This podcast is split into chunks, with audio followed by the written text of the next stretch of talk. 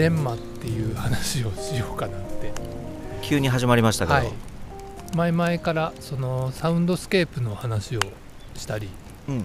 デジタルとアナログの話もありますけれどもその音の音にはいろいろ情報がうん。入ってますよねっていう話を森田さんとはよくするんですけれども、今例えばこの焚き火の音を聞いて何の木が燃えてるのかとかっていうことが分かる人がいたらすごいなっすごいですねてうん思いますよね。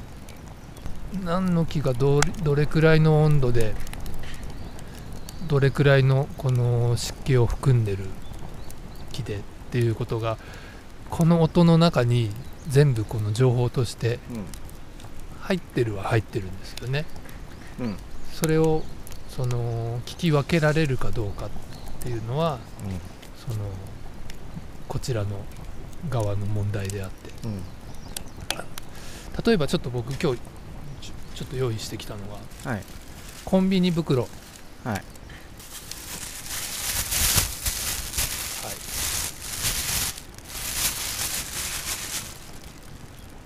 森田さんこのコンビニ袋はどこのコンビニの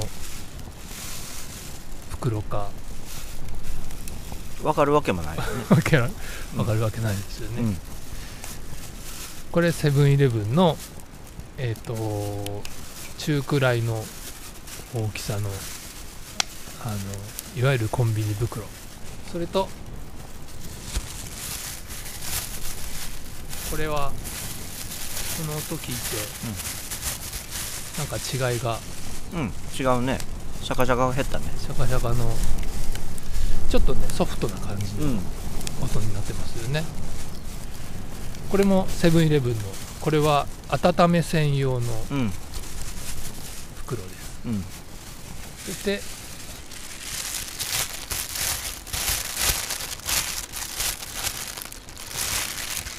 これはまたこれもちょっと音が違いうん硬いですね。硬い音、うんこれはですね、えー酒屋さんでもらったコンビニうん袋、うん。ちょっと強めの。でこういうふうに違いを比べるとうん。あのやっぱりわかわかるじゃないですか、うん。で基本的な音はコンビニ袋の音。このこの感じのシャカシャカを聞くと大抵コンビニ袋っうん。ていうその一つの一括りのうん。カテゴリーとして、うん。あの聞くことができるうん。と思うんですよね。でもそれを一個一個お店が違うとちょっとずつ音が変わるかもしれなくってでも袋の大きさも違って、うん。でその袋をどれだけ使ってるかうん。あのお店からすぐ持ってきた場合とうん何回か使ってるうんあのリユースしてうん。使ってる袋の場合だとまた音が変わってくる、違うね。ね、うん。っていう情報。うん。これは生の音うん。はよりよくわかるっていううんことが言えるなと僕は思っているんですよね。うんここからがその録音の、うん録音者のジジレンマというのはここから始まるんですけれども、うん。今き森田さんに今生で聞いてもらったこの音の情報がマイクを通してさらにそこから記録するメディアに保存してでそこからさらに森田さんの再生機にを通って森田さんのスピーカーから聞こえるとまた全然違う音にうんなる。でそれっていうのはどういうことかっていうのそこもやっぱり情報がその生で聞こえてきた音にプラスしてここで何のマイクを使っているか、うん。使っているマイクによっても音が変わってくる、うん。マイクからレコーダーに行くケーブルによっても音が多少変わっていたり、でそのレコーダー自体にもうんうん特有の音があったり、で聞く側に移ると、うんその聞く方のプレイヤうんーの固有の音があって、でスピーカーによっても音が変わる、うん。でそうなるとその最初に持っていた情報っていうのがうん。いろんな形で歪むではないんだけれども、変わっていくうん。変化していくのでそれをどう扱うかっていうのがまあ録録音の技術者の一番大事なところだなと僕は思っているんですけどもだから何を伝えたいかうん。そのコンビニ袋だということを伝えたいのかセブンイレブンのコンビニ袋だっていうことをもし伝えたいんだとしたらそこにフォーカスしなきゃいけないし、そうではなくってもそこにコンビニ袋だろうがビニール袋だろうがそこはうん。そのそこの情報はそんなに必要じゃないんだっていうことなのかその細かいその違いが必要なのかうん。っていうことをコンテンツによっても見極めないといけなかったりとか。で自分としてはここは細かいとこを聞かせてあげたいんだけどなでって思ってもそこは必要ないよって言われることがうんあったりとか、うん。音の伝わり方の違いっていうんですかね。そのそこがとっても面白いところでもあって、うん。興味深いところでもあるんですけど、うん。そうジレンマというかどうしたらいいんだろうっていうことに陥ってしまいがちなところでもあったり、ジレンマっていうのはうん。まあ仕事においてっていう。そうですね話でしょ当然、うんはい。でクライアントはそこまで望んでないけど自分はやりたいっていうところのジレンマうん、だったり。っていうこと、そうですね。うん。まあその辺はねどの仕事をやっててもプロの仕事をしてる以上はね、あるしね。うん。うん、まあジレンマうんそう音だから音音ってそれくらいすすごく繊細なその情報を一つずつ持っていいるんですよっていう話もしたかったんですよね。うんうんうん。うんまあ音の人やから、まあ、そういうアプローチにうんなると思うけどうん。も、まあ僕のやってる映像であっても例えば写真であっても、うん同じことが言えて、うん。そのリアルがまずあって、うん。それをまず機材でマイクがあってケーブルがあって、うん。まあ、そのコネクト部分とかうん。いろいろあるけども、でレコーダーに入ってっていうその一連の流れっていうのは、まあ、写真も映像もうん。同じであって、うん。まあ、レンズを通してうんこれが多分マイクを通してというのと。うん。でそれのクオリティによって非常にこう生に近いものリアリティのあるものうん。として記録することができたとしてもうん。結局再生する側要するに受け手側のうん。デバイスのクオリティに大きく依存する。うんわけですよ。野中さんの言うそのスピーカーだとか。うんうんお客さんがどんなスピーカーで聞くか。まあ別にイヤホンでもいいけども、うん。どのクオリティのイヤホンなのか。によって全然野中さんの渾身の録音が全然伝わらない場合もあるわけですよ、だけど聞いてる側はそれでふんふんってうん。納得できるならそれはそれでいいと思うんですよ、うん結果としては。うん。それはもう映像でもそうやし、まあよくあったのはこんなに撮った時は綺麗な絵やのにうん。撮って例えば DVD にします。でコピーをします、うん。そこにエンコードっていうものが入るわけです。よはい。でそれの度合いによってもうなんか僕たちはその撮りっぱなしの絵を知ってるからうん。あこんなに落ちるんやってなるけども、うん。見てる方はうん。それは別にまあね、気にしない。うん。そのコンテンツそのものを楽しんでもらうから。うん。だからいいんちゃうんかなって。そこはやっぱり永遠のギャップが生じてると思うんですよ、うん。僕らもやっぱりそれはあるし特に YouTube なんかでアップされてしまうと撮った時あんなに綺麗やったのにやっぱりああそうやねアップするとまあこれぐらいにはなるよなーってなってしまうし、っうんていうのはうん。あそうね。だから同じかなと思う。だからあのーそうできればできれば僕はだから生その本当にその現場に来て聞いてもらいたいっていうのが、まあそれが叶うならね、一番それがうん。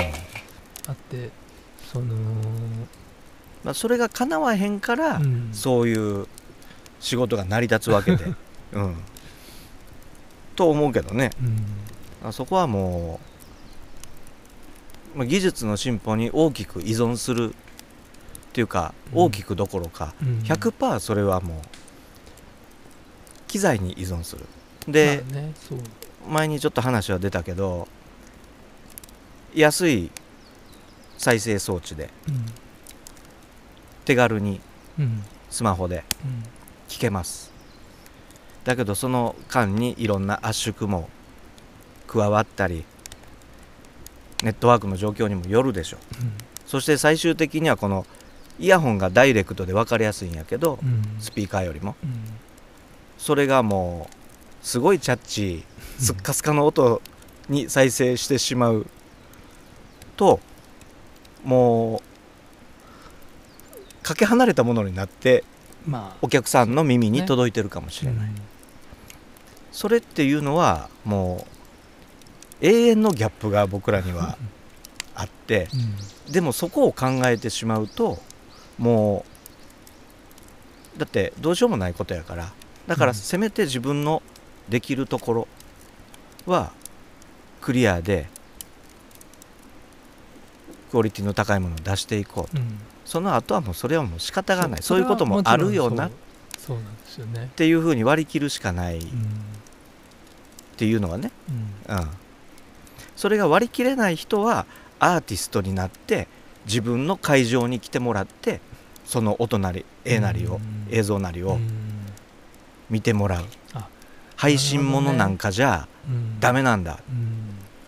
ここじゃないと伝わらねえんだ。これがアーティストじゃないんですか。ね。だからアーティストと、まあ、僕たちはそのある意味デザイナーだと思うんですよ、うん。クライアントの要望があって、うん。それにお答えする。っていうのが僕たちの仕事やし、うん。でその中でどういうデザインを施していくか、うん。音のデザイン映像のデザインということです。それがデはザイナーとアートアーティストその分岐点なんですよ。うっていうのは僕はいつもはい。僕この違いにいつもねでも僕はアーティストでいたくないっていうふうに思っててうん。デザイナーでいたいんです。うん。やっぱり要望に応えたいうん。自分のやりたいことを見ろじゃなくてうん。このクリエイターがこういう表現をしたいんだってなったらそれをやっぱり支えるうん手伝いをしたい。うん。だったら僕の観点から意見を言ってうん。そのいいものに仕立ててあげていく。そういうふうにな人間でありたいからサポートする人間でありたいから、だから僕はあのアーティストにはなれへんなって鼻から思ってるしその違いかなと思うんですよ。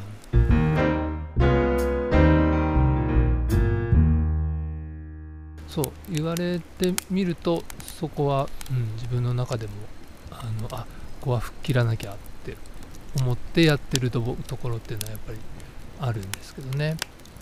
こうでもないああでもないって試行錯誤をしていくっていうことが僕大事だと思ってて、ちょっとね野中さんの録音のジレンマから話はそれますけど、うんいろんなポッドキャスト番組をうんはいまあ聞くわけですよ。はい焚き火の皆さんもいろんな番組聞くと思うんですよ。うん。で話の内容めっちゃおもろいのにうん。もう録音がダメダメすぎてうん。もう聞く気になれへん番組うん。いくつもあるんですよ、うん。もう音が悪すぎる。でまあ2人でやってて大体リモートでやってたりするから、うん。片っぽのマイクがすごいしょぼくてうん。シャラシャラのシャバシャバの音なんですよね、もうシャリシャリっていうの。うん。でこっちはまあまあいいマイク使ってるから、うん。このギャップとかあと音の定位がこの間聞いた番組でうん。3人ではい。やってる番組だったんですけど、なんか1人の人だけすごいあの頭の上から降ってくるようなしかもちょっとリバーブがかかったような、あー。わかりやすく天の声のような。そう天の声になってるんですよ。で1人はシャバシャバな音で1人は多分それなりのマイク使っててうん。しっかりオンで喋ってる。うん。だからねこの3人が一体化してないなんかもう定位も違うし でもなんか天の声がね相づち打ってるとなんか気持ち悪いわけですよ。なんかそういうのとかだと、せっかくの素敵コンテンツにうん。うんも全然注目できない。うんそういうのもあるし音声コンテンツである以上やっぱ音うん。音質。うん。音質っていうのはいろんな意味があってうん音圧もあるしそのボリュームも単純にボリュームもあるし。ね。なレベルのコントロール圧のコントロール様々で BGM とトークとうん。SE のそのバランスだとか実に様々。だからみんなマイクをね 手話のマイク買いましたっつってツイートしたりするわけですよ。頑張ったなっつって、でもでもそうやってこだわっていい音で聞きやすく配信したいっていう思いからそういうふうに音に対するこだわりがあるわけやから、うん。僕たちの番組もそうでありたいなと思うんですよ。ただ単にそのいい音で出す。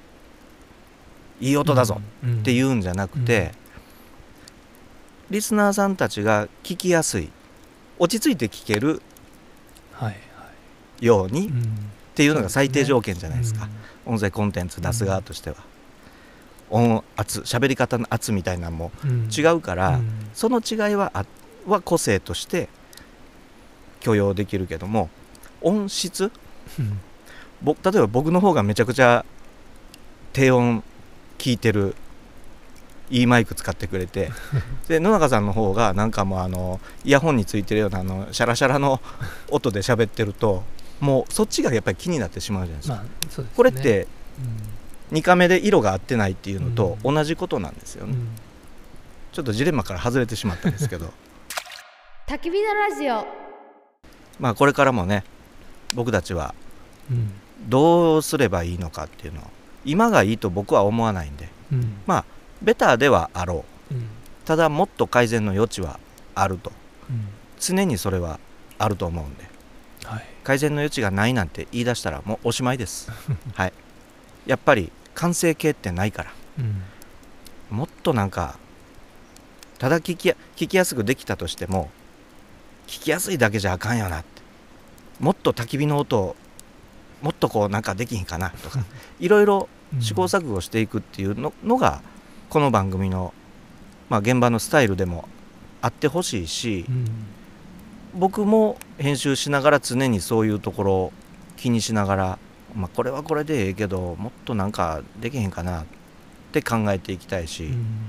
まあ、野中さんもそれに対してアクションを起こすどころか自分で感じることをちょっとこういうふうに試していいかみたいな感じで、うん僕たちの番組なんで試してくれたりなんかすると僕はよりこの番組がいかに音に対してアプローチしてるかっていう姿勢を見せることにもなるから、そうでありたいなと。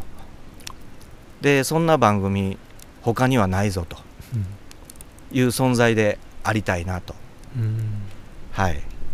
そんな風に森田の主張になってしまいまして、すいません。わかりました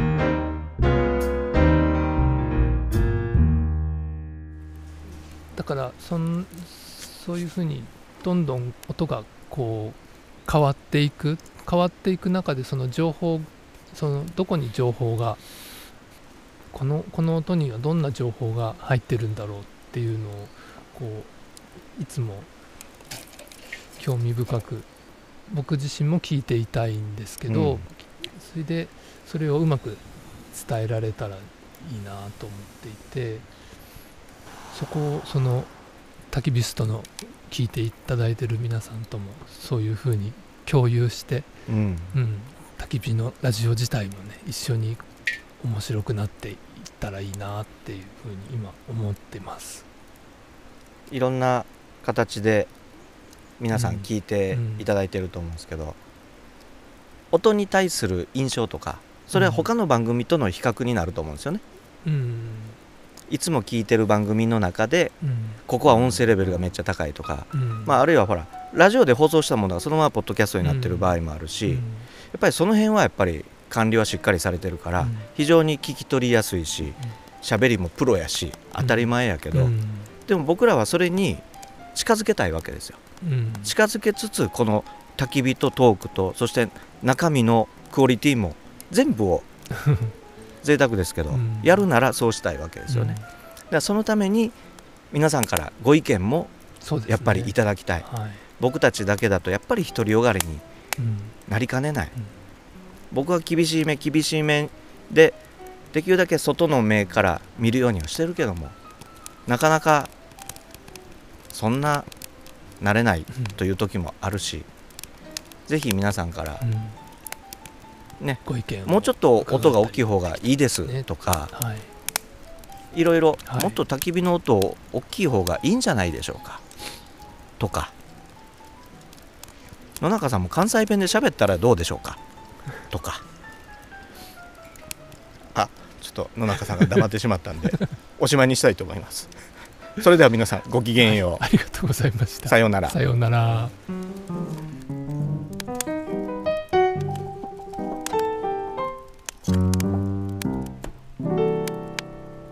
バイバイ。